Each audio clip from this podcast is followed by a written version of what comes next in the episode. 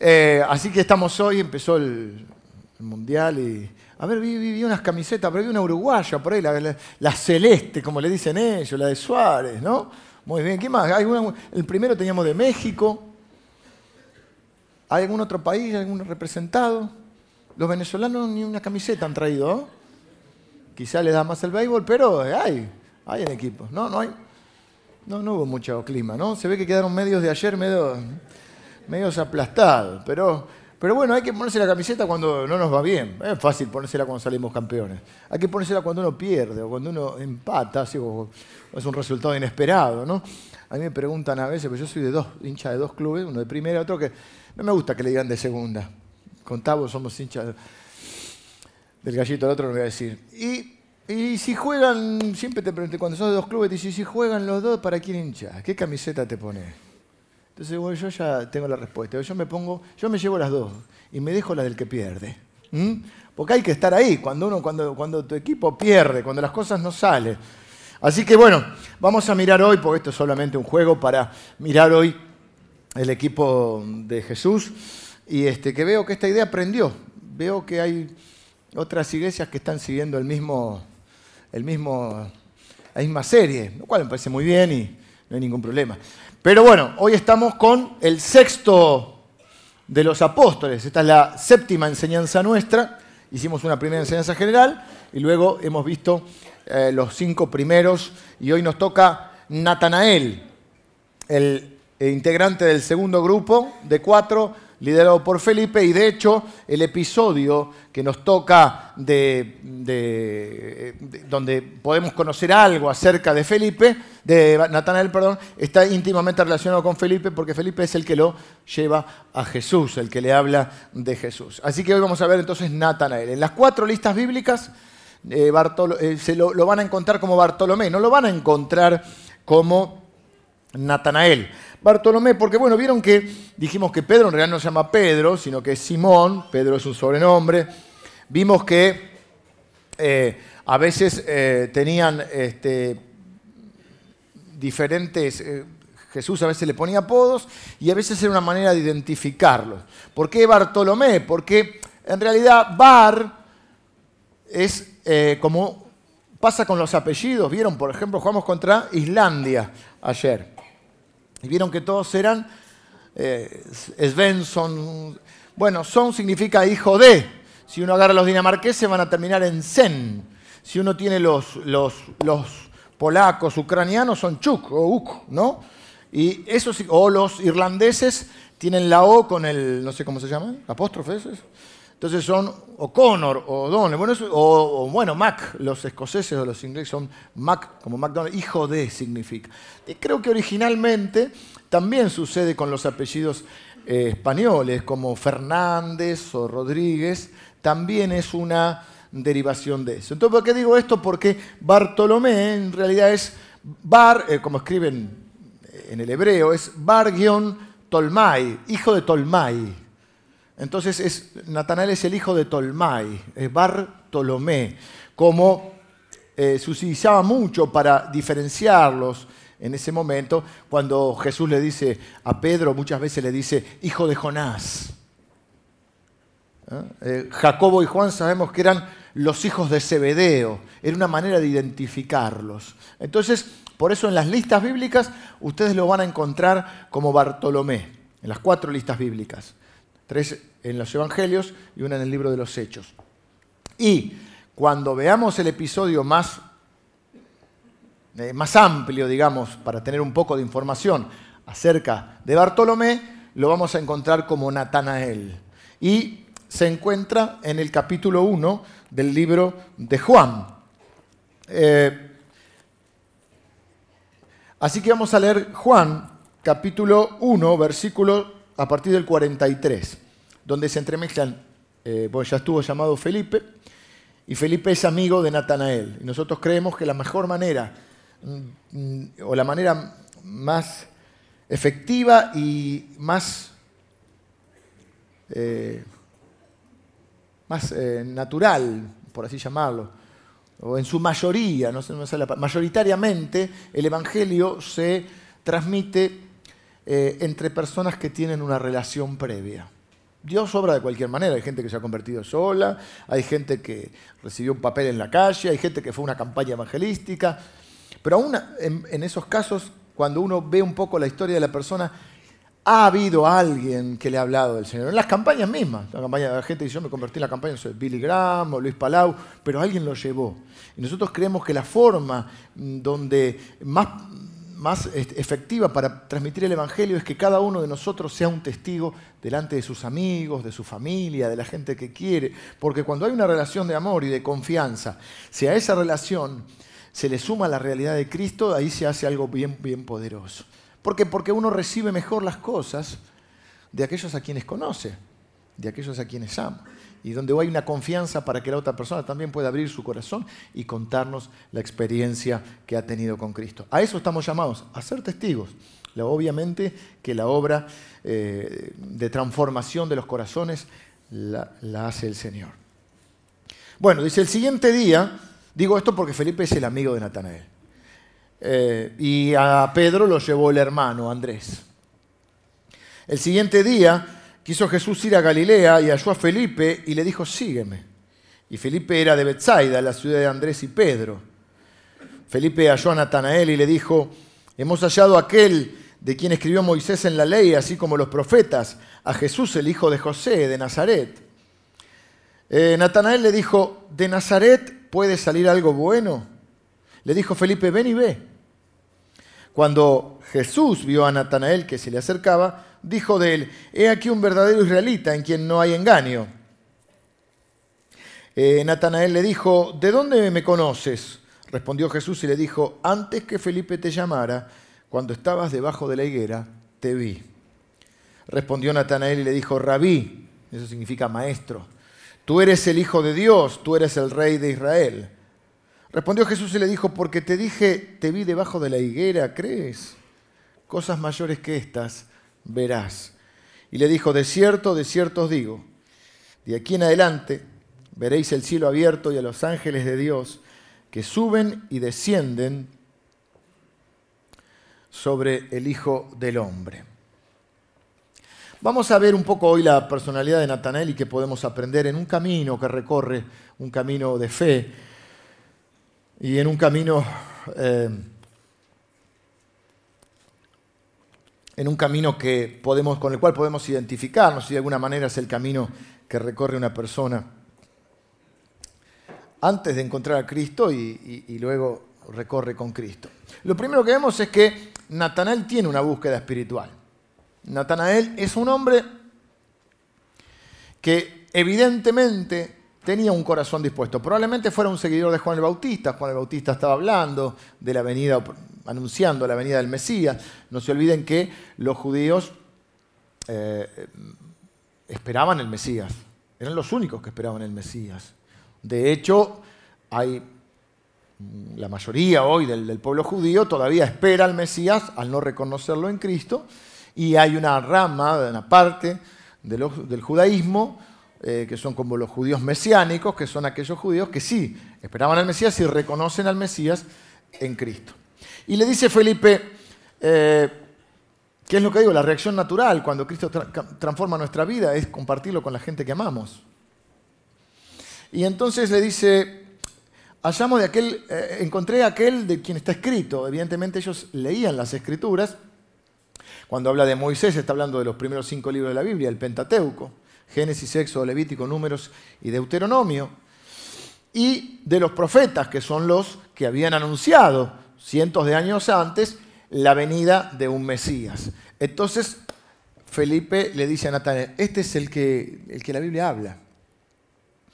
Este es el que estábamos estudiando. Se ve que leían la Biblia, buscaban, tenían esa búsqueda espiritual. Pero ¿qué es lo que eh, el, obstáculo que tiene que vencer Natanael, el obstáculo que hay en su vida para poder encontrarse con Cristo? Bueno, el obstáculo que tiene es el que podemos tener muchos de nosotros, los prejuicios. Hoy vamos a hablar un poquito acerca de los prejuicios.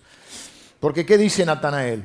¿Puede salir algo bueno de Nazaret? De ese lugar.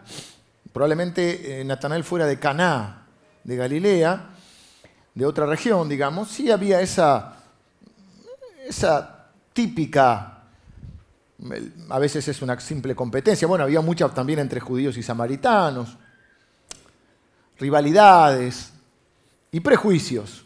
El prejuicio está claro, de ese lugar no puede salir nada bueno. Y muchos de nosotros tenemos que, al principio siempre decir, no, yo no tengo prejuicios. Vamos a ver, podemos tener, todos nosotros yo creo que tenemos prejuicios. ¿Qué son los prejuicios? Bueno, el prejuicio es un juicio previo. Es una idea preconcebida que yo tengo acerca de alguien o de algo. Puede ser de una persona o de una circunstancia, ¿no? Donde yo ya tengo una idea formada. Cuando hablamos de prejuicios, normalmente es algo negativo, acerca de una persona, acerca de mí mismo o acerca de una situación que me toca vivir.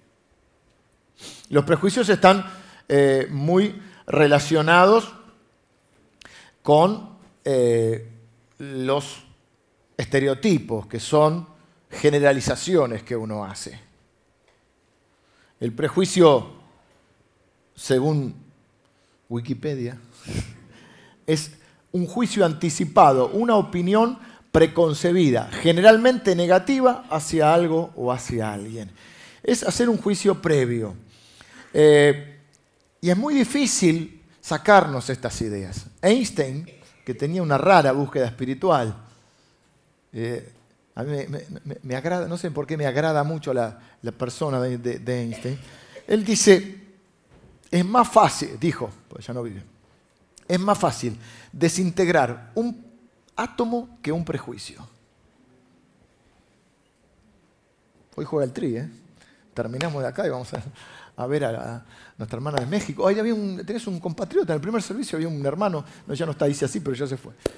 Eh, es más fácil desintegrar, dice Einstein, un átomo, vieron que tenía todas esas teorías, que un prejuicio. Y normalmente el prejuicio nos lleva a la discriminación. Es una conducta, la discriminación, que nace de un prejuicio en contra de. Por ejemplo, si vas a buscar un trabajo y no te lo dan o no te contratan por alguna condición tuya. Puede ser una condición de origen, donde naciste, donde vivís. Puede ser una condición de tu persona, qué sé yo, tu condición, tu sexualidad. Algo que haga, que dice, no, no, porque sos así, o porque yo creo que sos así, o porque existe esta, este hecho, naciste en tal lado, no te vamos a contratar. Eso es discriminación. Un tema muy, muy eh, relevante y muy actual. Eh, ha vuelto todo, por ejemplo, una, una ola de racismo muy fuerte en el mundo. Nadie quiere recibir inmigrantes. Trump es un ejemplo en el mal sentido de la palabra. Eh, bueno, hay todo un operativo para sacar a los inmigrantes. Leía el otro día que los llevan, los sacan a todos. Él piensa que todos los que no son americanos son, ve, ve uno medio así como nosotros, morchito, y dice este mexicano. Y los manda a todo México. Y dice que los mexicanos le dijeron, mirá, Fuera de broma, esto lo leí el otro día. Este no es mexicano, es guatemalteco. Pero él los, manda a México. Y después de México, México tiene que estar eh, volviendo a, derivar a esas personas a sus países. Porque él cree, hizo el muro, no sé qué, bueno, toda esa historia. Pero pasa en todo el mundo, hay un rebrote del nazismo. Hay una idea nacionalista, falsamente, o nacionalista, no sé si está bien dicho, donde los inmigrantes vienen a sacarnos trabajo cuando seamos realistas, en muchos de esos países los inmigrantes hacen lo que ellos no quieren hacer. Entonces en Alemania están los turcos, en Italia están los africanos, en España están los marroquíes, en Estados Unidos hay muchos latinoamericanos, pero obviamente por la cercanía a México. Piensen en algún prejuicio o estereotipo que quizá no tengan ustedes, pero que han escuchado. Díganlo con clase. Y digan, tengo un amigo que. Yo veo algunas hermanas que son abogados, por ejemplo, y hay un prejuicio. ¿Qué se dice de los abogados? Tiene un problemita con la verdad, ¿no? Los abogados son mentirosos. Dicen. Y habrá que abogados mentirosos, abogados que dicen la verdad, como hay contadores, qué sé yo, camioneros. ¿Otro prejuicio alguno que hayan escuchado? ¿Cómo? Vos, vendedor de autos. ¿Hay un prejuicio muy grande? Sí, claro.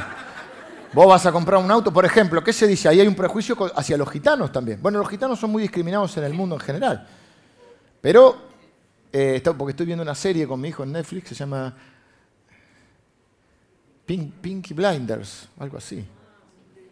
Qué música buena que tiene esa serie. ¿La vieron? ¿Alguien la vio? Bueno, lo discrimina, está en Irlanda en el año 1920, por ahí, y, ellos son irlandeses, pero eh, mezclados con el origen gitano.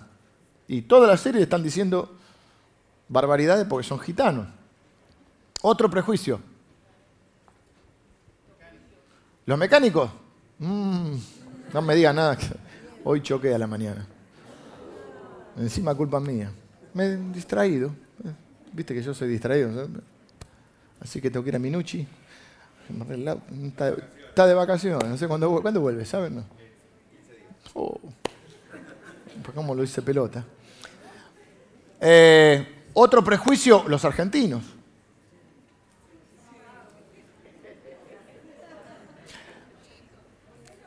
Los argentinos afuera y ¿de qué, de qué nos, nos, acusan?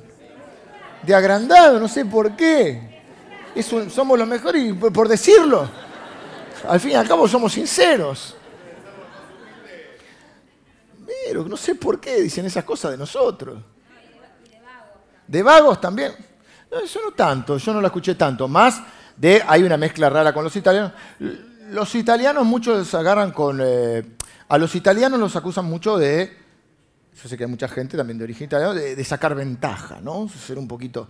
Y el español este, bueno, mi mamá es español, yo tengo doble, doble nacionalidad. Los españoles, que cuando yo era chico se decía mucho, eh, gallego, ya dice gallego, gallego es una región, ¿no? es el norte, es una provincia, como si nosotros dijéramos a todos los argentinos, los cordobeses, qué sé yo. Eh, los gallegos son brutos. Vos vas a España y decís, no son brutos. Brutos somos nosotros. Un país que funciona todo. Pero en Europa, ese mismo prejuicio hacia que son brutos, ahora lo tienes hacia los polacos. En Europa se trata de tosco al polaco. Son prejuicios. Eh, es cierto, uno va, al exterior y a veces el comportamiento de nuestros compatriotas deja un poco que desear. Y la forma de hablar, el acento y todo hace.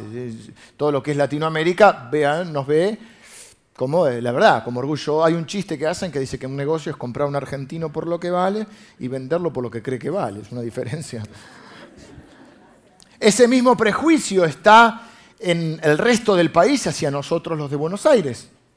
En el primer servicio una hermana decía, hablando de los prejuicios, dice al porteño, que le llaman porteño. Nosotros no somos exactamente porteños, pues por del puerto estamos un poco lejos, pero hay eso. Y entonces yo recordé que yo tendría unos 16 años y fui a jugar al. el presidente Alfonsín, o sea, hace mil años, la prehistoria. Hubo, un presidente que se llamó Alfonsín que quería trasladar la capital a Viedma. Entonces, en el marco de los festejos, yo jugaba al handball, nos llevaron a jugar un torneo que era para la, la hermandad de los argentinos. Bueno, la hermandad terminó un poco más.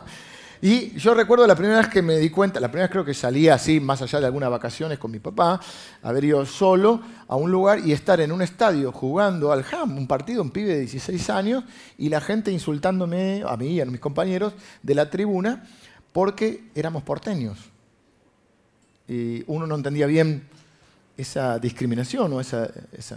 En realidad el, prejuicio que hay sobre el argentino, que es eh, orgulloso, canchero, es sobre el porteño, ¿no? la forma de hablar nuestra, no sobre el resto del país. Pero no dejan de ser prejuicios. Puede haber, indudablemente, algún patrón de conducta, puede, pero eh, todo estereotipo es una generalización y es injusta como toda la generalización porque cada uno de nosotros, cada uno es cada cual y cada uno se maneja, pero evidentemente hay.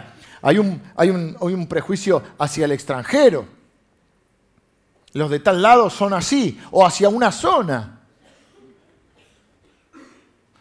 Entonces, si vos decís que vivís en algún barrio o que sos de tal, de tal localidad o de tal barrio, por ahí dicen, no, no, no, los de esa zona son bravos, son este, delincuentes, o no ¿viste? Están todos esos estereotipos.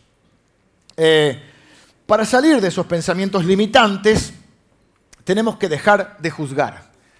Tenemos que dejar de criticar. Tenemos que dejar de buscar o encontrar en las demás, eh, de acusar, de meternos en la vida de los demás y dejar de ver las faltas que hay en los demás. Hay gente que tiene lo que se conoce un espíritu de juicio, es decir, critica todo. Tiene una habilidad rara, habilidad extraña, que es que siempre puede ver lo malo de todos. Y en realidad, como dijo Jesús, el que busca encuentra. Y si vos querés encontrar algo malo en alguien, lo vas a encontrar, porque nadie es perfecto. Hasta Messi erró un penal. Hasta yo choqué. Si vos querés encontrar errores en las personas o defectos, lo vas a encontrar. Porque el que busca encuentra. También podés encontrar virtudes en las personas.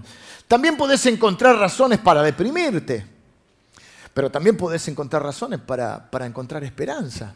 Porque el que busca encuentra, porque al fin y al cabo, ¿qué significa eso? A lo que uno le presta atención, a lo que uno se enfoca. Y vieron que hay gente que es insaciable.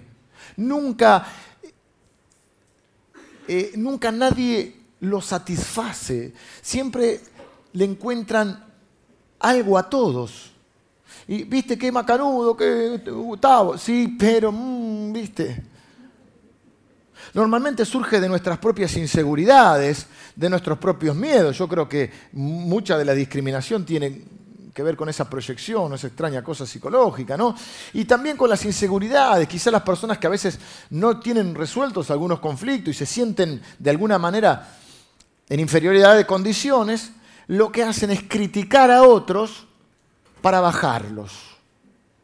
Porque en realidad ellos se sienten menos. Supongamos que viene uno de ustedes y me dice, oh, escuché una prédica del pastor tal que me bendijo. Y yo pongo carita, mm, ¿qué pasa, pastor? ¿No le gusta tal pastor? Sí, pero... Estoy transmitiendo un mensaje, en realidad no es tan bueno.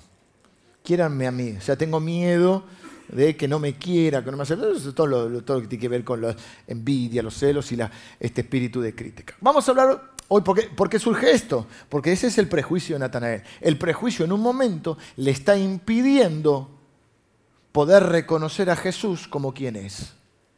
Bueno, vamos a poner ese prejuicio religioso en nuestras vidas. Algunos de, ustedes han conocido al Señor de grandes, no tenían la menor idea mm, de, de la fe, no fueron criados en la fe, y un día alguien les habló de Cristo o de la iglesia, ¿Quiénes, por ejemplo, conocieron al Señor siendo ya personas adultas? Levánteme su mano, por favor. Ustedes. Por alguna circunstancia de la vida se encontraron con alguien que les habló de... Y probablemente muchos de ustedes tenían prejuicios. A veces nada, porque directamente no somos tan conocidos, entonces uno ni, tiene relación. Entonces, por los evangelistas, ¿qué son? Los brasileros, ¿viste? Lo de la tele, o, los pentecosteses, ¿viste? Eh, no, directamente hay un desconocimiento y no hay prejuicio. Pero muchas veces hay un prejuicio con la religión. Bueno, no, eh, lo que piden plata, lo que hacen es un negocio, los, los chantas que prometen milagros instantáneos. Bueno, cosas que en algunos casos pueden ser ciertas, pero como dijimos, toda generalización es injusta. ¿Cómo tratar con los prejuicios? ¿Qué Natanael que dice? De ese lugar puede ser algo bueno. En realidad, él está afirmando que de ahí no puede salir nada bueno. De Nazaret no, no, no puede ser el Mesías de ahí porque no puede venir. De ese lugar, ¿cómo va a salir de ahí? ¿Cómo tratar con los prejuicios hacia los demás, los prejuicios propios hacia los demás y también los prejuicios que los demás pueden tener con nosotros? También podemos sentir eso, sobre todo en determinados ámbitos. Yo me he acostumbrado por, bueno, por mi profesión, y o te acostumbras o te dedicas a otra cosa, que al tener una parte de la vida pública hay prejuicios hacia, hacia mi persona. En algunos casos, dijimos que es una idea preconcebida, en algunos casos puede ser positiva. Por usted, alguno me escucha hablar y piensa, uh, qué hombre, este hombre está haciendo chistes todo el día. Preguntar a mi mujer. O, algunos piensan, uh, qué gran padre que debe ser, porque a veces cuento alguna historia de mis hijos. O viceversa, mucha gente, pero me ha pasado, es lo que más me ha pasado. Se ve que algún rasgo argentino tengo, que dice, yo antes no te quería me parecía sagrandado. No sé por qué.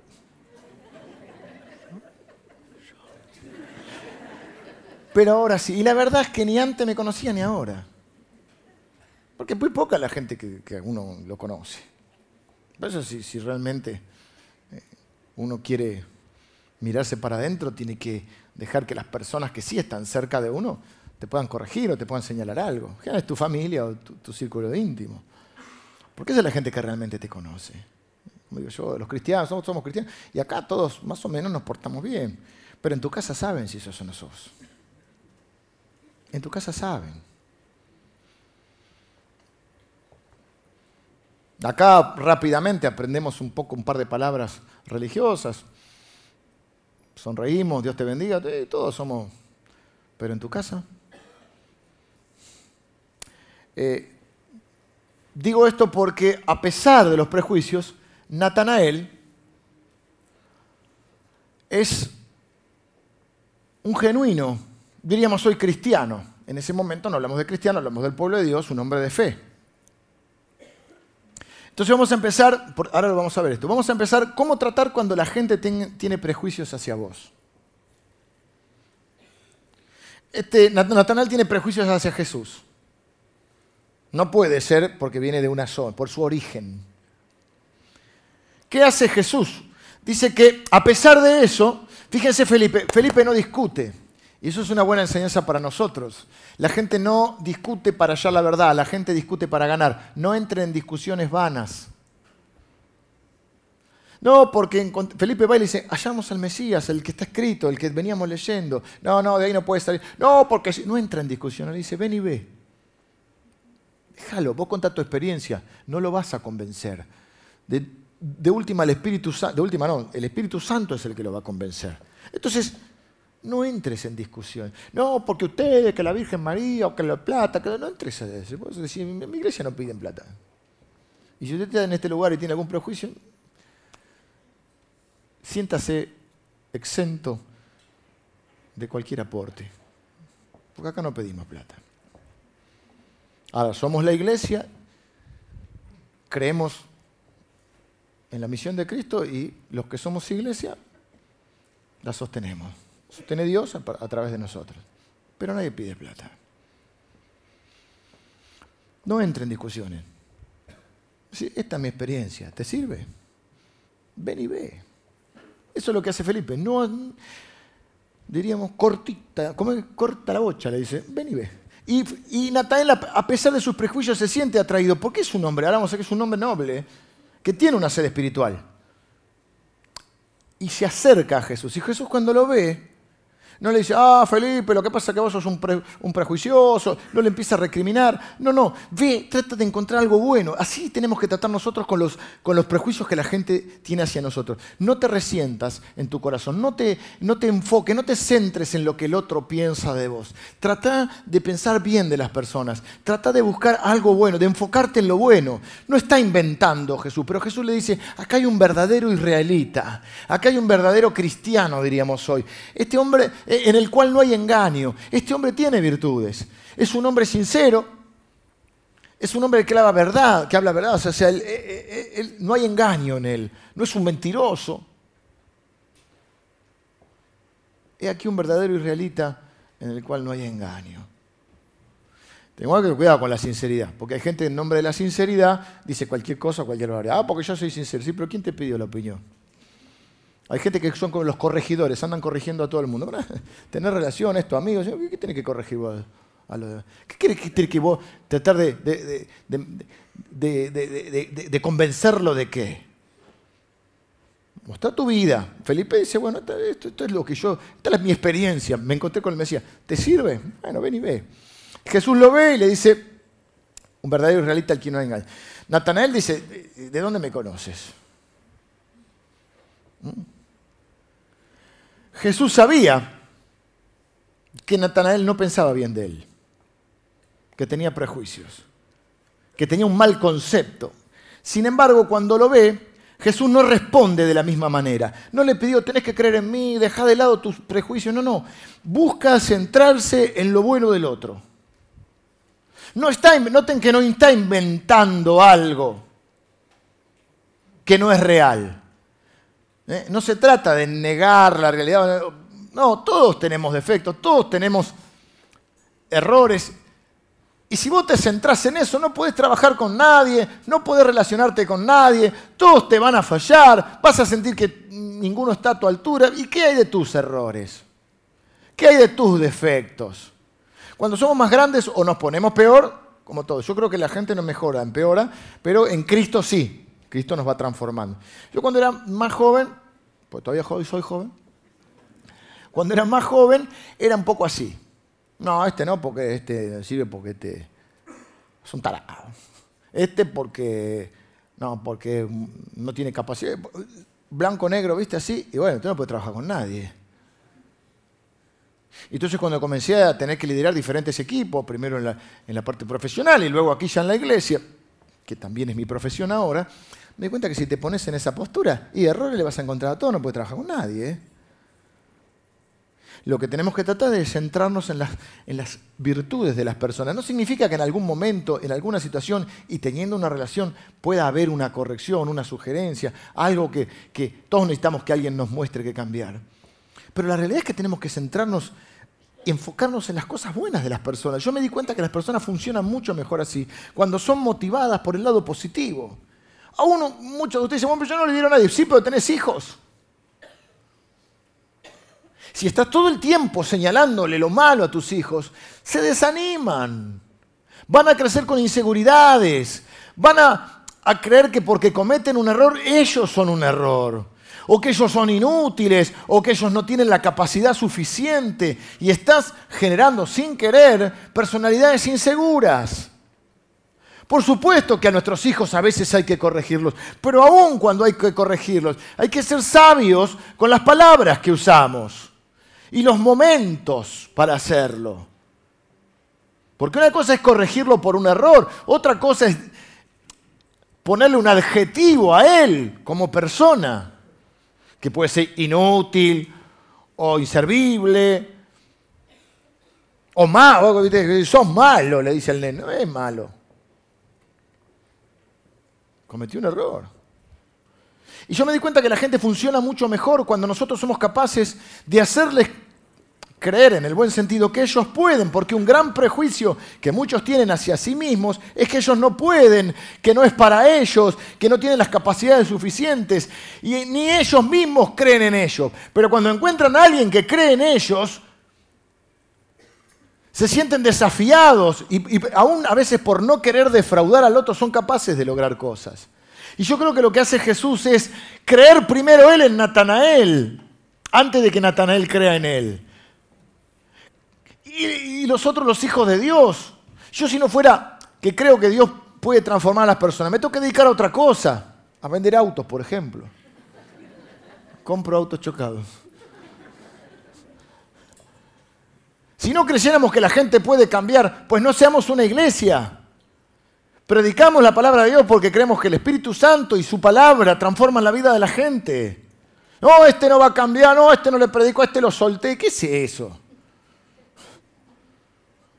No, seguimos, orando por las personas, seguimos amando a las personas, seguimos predicando la palabra de Dios porque creemos que Dios los puede transformar como nos está transformando. No somos producto terminado. Acá no hay nadie que está, eh, eh, lo, he alcanzado. Pablo, menos mal que Pablo, escribió medio Nuevo Testamento, predicó el Evangelio de todo lado y dice, yo no pretendo haberlo alcanzado. Bueno, si Pablo dice que no, estamos, tenemos tiempo. Somos obras como la página, estamos en construcción.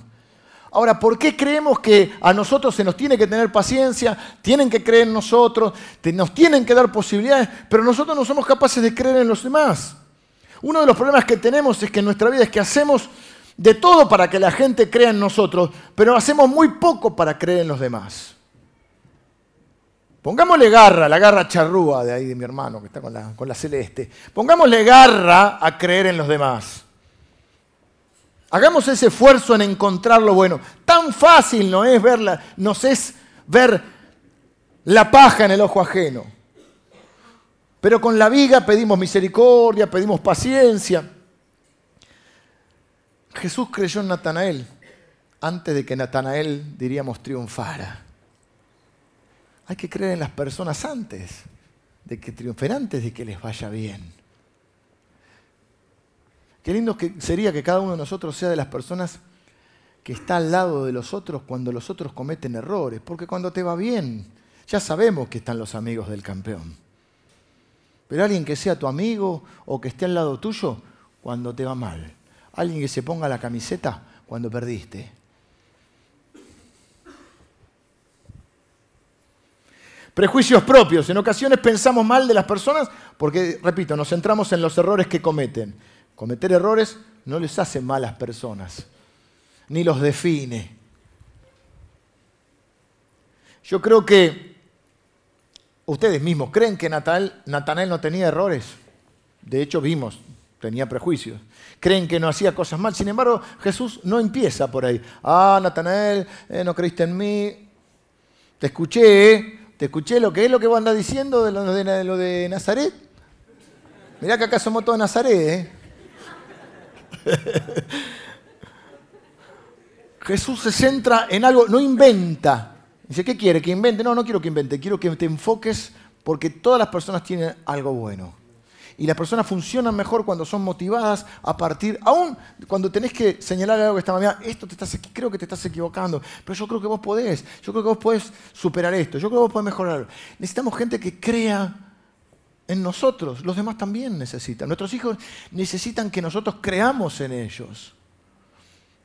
Si el Hijo de Dios, Jesús siendo el Hijo de Dios, cree en nosotros, ¿por qué no vamos a creer nosotros en los demás?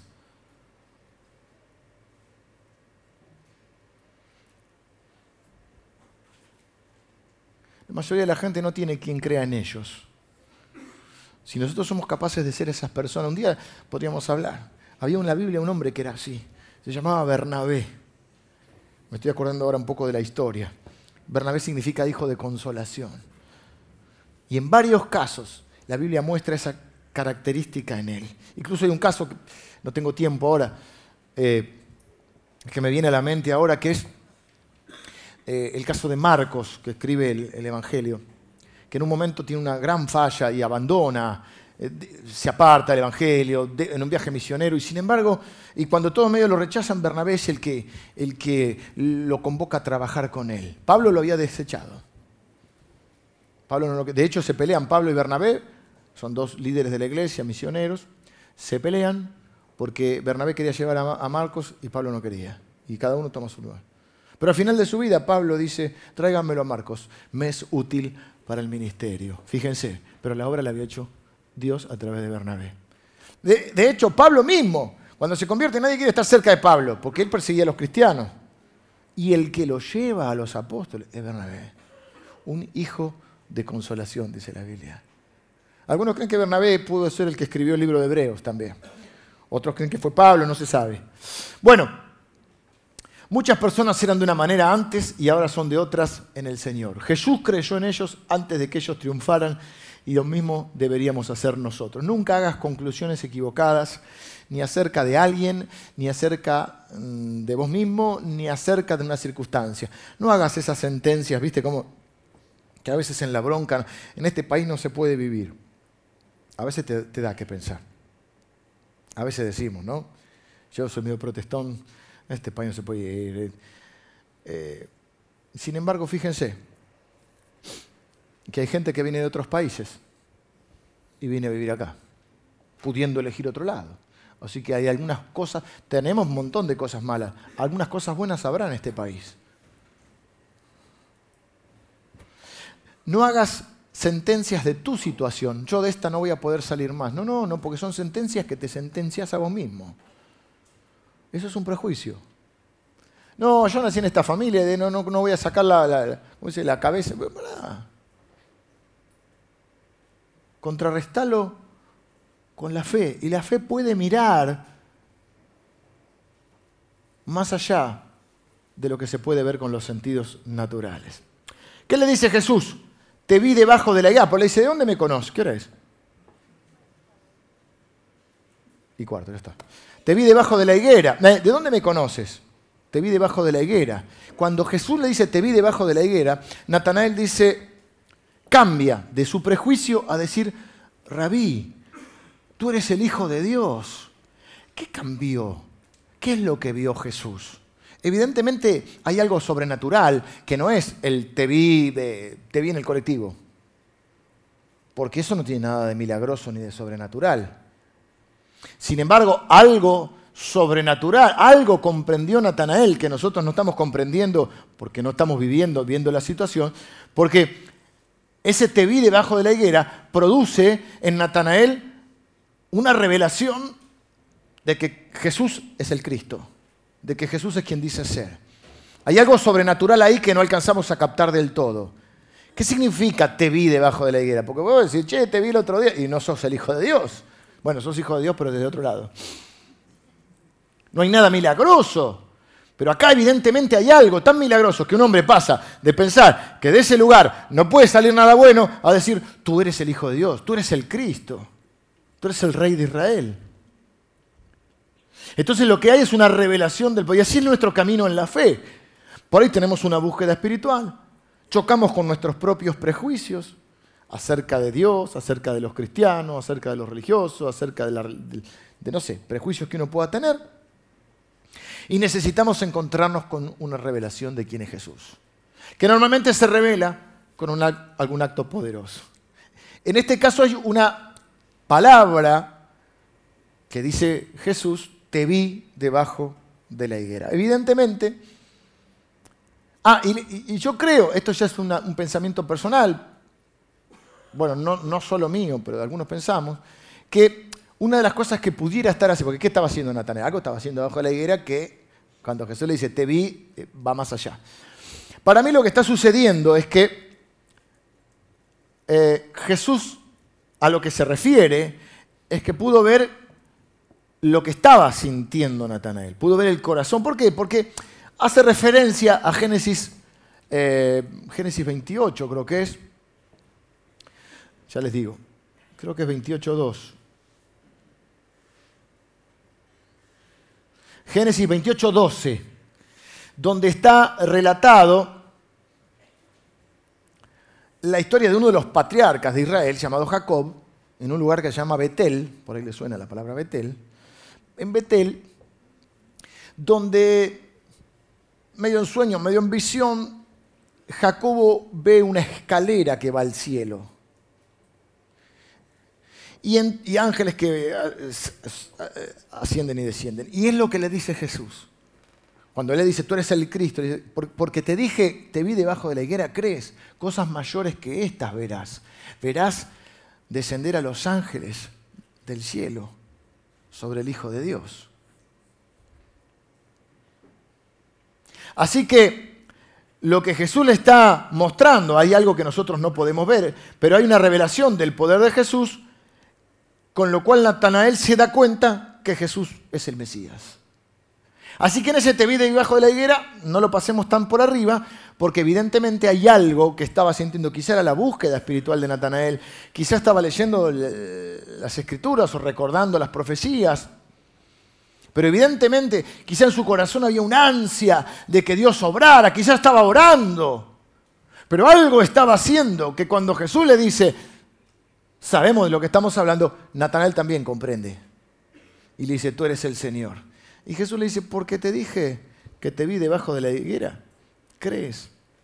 Eh, ahí se produce el milagro del nuevo nacimiento y comienza una vida de fe, con un corazón que ahora deja los prejuicios o puede superar los prejuicios para darle lugar a la esperanza y a la fe. Y ahí Jesús le vuelve a dar una nueva palabra. Te digo que cosas mayores que estas verás. ¿Te llamó la atención esto que hice en tu vida? Quiero decirte que cosas mayores que estas verás. Y yo pensaba, este es el ciclo de, la fe. Es una constante en la vida de aquellos que creen. Recibís una promesa del Señor. No los voy a defraudar. Ese ejercicio de fe que es la obediencia, que es creer, que es moverse o tomar una reacción en base a una, a una, palabra de Dios, no a la irresponsabilidad, no hacer cualquier cosa por la fe, sino en base a lo que uno cree que, que es una convicción que Dios pone en tu corazón, ya sea de creer algo, de hacer algo, de obedecer por algo, o de esperanzarse en una promesa y caminar hacia ella. Y ello se cumple, Dios eso te produce un crecimiento en la fe, como el ejercicio. ¿Te prepara para qué? Para un desafío mayor. Y yo creo que ese es el ciclo que vivió Natanael y es el ciclo o el camino que recorrió, que podemos recorrer nosotros. En alguna parte de este camino estás. Quizás tenés, vengan los músicos, quizás tenés algún prejuicio, estás visitándonos, o son pocas las veces que viniste, y decís, no, no, esta gente rara. Bueno, en eso tenés razón, pero eso no significa que, que Dios sea malo. No, porque los pastores tal cosa, bueno, sí, puede ser. ¿Querés encontrar defectos en mí? Eh, le preguntás a mi esposa un ratito y, suficiente. Pero nosotros no nos predicamos a nosotros mismos, dice la Biblia. Nosotros predicamos a Cristo y a este crucificado. Es decir, ninguno de nosotros murió por vos. Eso no nos exime de llevar una vida de testimonio, de una vida de integridad. Pero no nos predicamos a nosotros mismos. Predicamos a Cristo. Y no sería una pena que por algún prejuicio hacia un pastor o hacia un cura o hacia una iglesia te pierdas de conocer a Cristo, de conocer a Jesús. Él va a transformar tu vida. Y Él cree en vos, por eso te trajo. Antes de que vos creas en Él. Y Él cree que puede transformar tu vida y que puede usarte. Miren si Dios no pensara que puede usarnos. Dice la Biblia que Dios eligió lo necio, lo vil, lo que no es, para que nadie se jacte en su presencia, para que nadie se lleve la gloria. Si nosotros fuéramos perfectos, ¿qué gloria tendría Dios? Y si Dios solamente usara gente perfecta, ¿sabes por qué Dios no usa gente perfecta? Porque no los encuentra. Porque no hay nadie perfecto. No podría usar a nadie. Entonces con nuestros errores nos usa. Eso no significa que no nos dejamos, no, no, tengamos que crecer, cambiar, dejarnos corregir. El que no se deja corregir es un necio. Pero significa que a pesar de eso Dios cree en nosotros a pesar de tu historia, de tus errores, mm, de lo que vos creas que son condiciones desfavorables en tu vida, que puede ser tu origen o tu historia o tu situación o tus padres, Dios cree en vos. Y eso tiene que traer mucha esperanza y mucha fe en nuestro corazón. Ninguno de ellos era perfecto. Si dijeras, si tenés que elegir a los doce, hombres que van a transformar el mundo. Y si, bueno, me traigo uno de la India, me traigo uno de acá, o no, de los mejores lugares. No, todos salen de un pueblito, de una zona. Porque el punto no era eh, eh, tanto ellos, sino lo que Dios iba a hacer en ellos. Y así es el ciclo de la fe. Comienza con una búsqueda espiritual. Evidentemente, si están acá es porque alguna búsqueda espiritual hay, o han tenido en algún momento. Quizás tiene que chocar con algunos prejuicios que tenemos. Todos tenemos eso, algún tipo de prejuicios. Poder superarlos enfocándonos en las cosas que sí valen la pena. Poder creerle a Dios. Para eso necesitamos una revelación. Hay una cosa que no podemos hacer nosotros. Ni siquiera quiero creer, quiero creer. No puede. Tener que pedirle a Dios que Él se revele. Algo, una intervención divina en tu vida que te hace abrir los ojos para que puedas creer.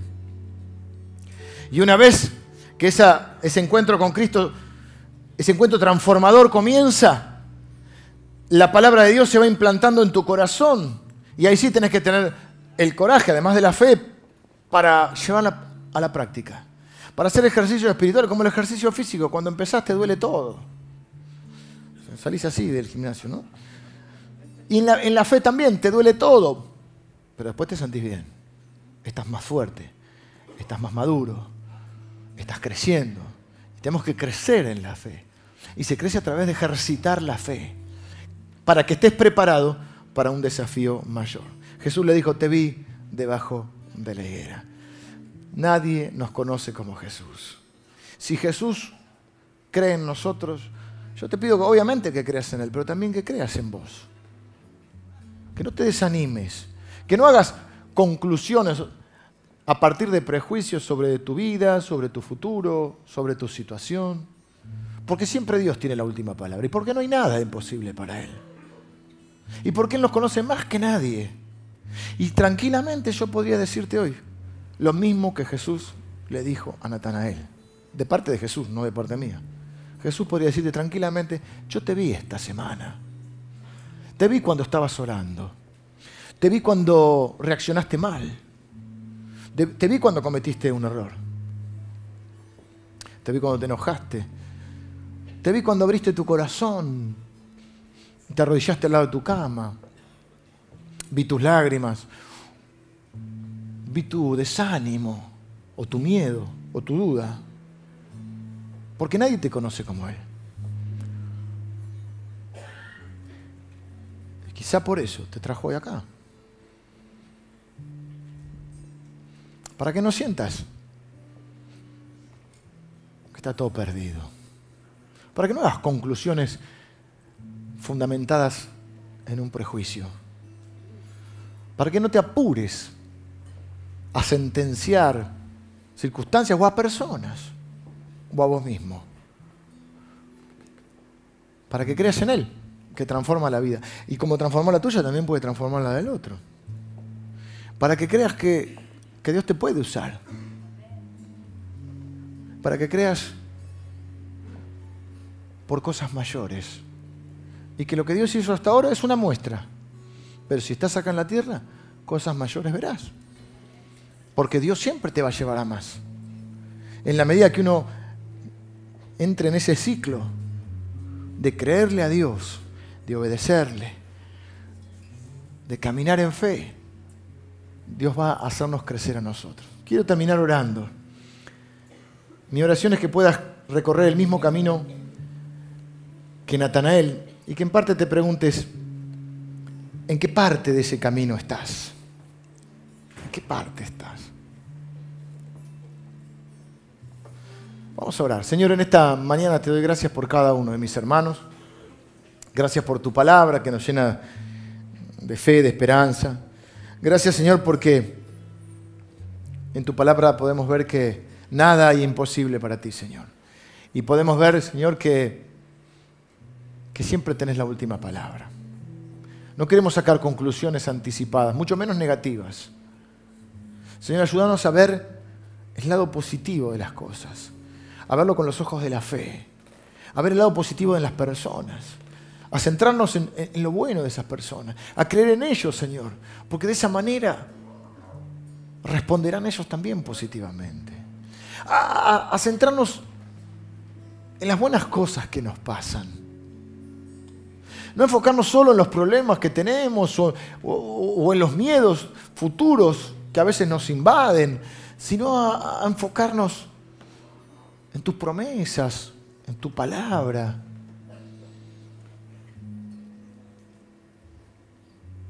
a creer en ti y en la obra que estás haciendo en nosotros y a creer en nosotros también. Que podemos, que queremos y que creemos y que vamos a obedecer tu palabra, Señor. Yo oro por cada uno de mis hermanos. Señor, que esta sea una iglesia sin prejuicios, que acepte las personas tal como son que podamos ver lo bueno de las personas.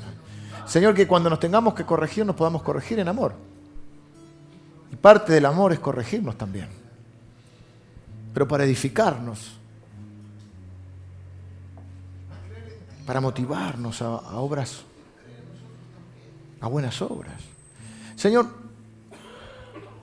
que esta palabra pueda traer esperanza en la vida de mis hermanos. Y si alguno ha hecho alguna conclusión apresurada, sobre su circunstancia o sobre su futuro. Negativa, yo te pido que tu palabra, Señor, y tu Espíritu Santo esté obrando ahora en su mente y en su corazón, generando fe. Y te pido, Señor, que una vez más, una revelación de tu poder sea sobre nuestra vida en este tiempo. Que nos sorprenda, Señor, con alguna bendición con algo que venga de ti, Señor, que aumente nuestra fe. Yo bendigo a cada uno de mis hermanos en el nombre de Jesús.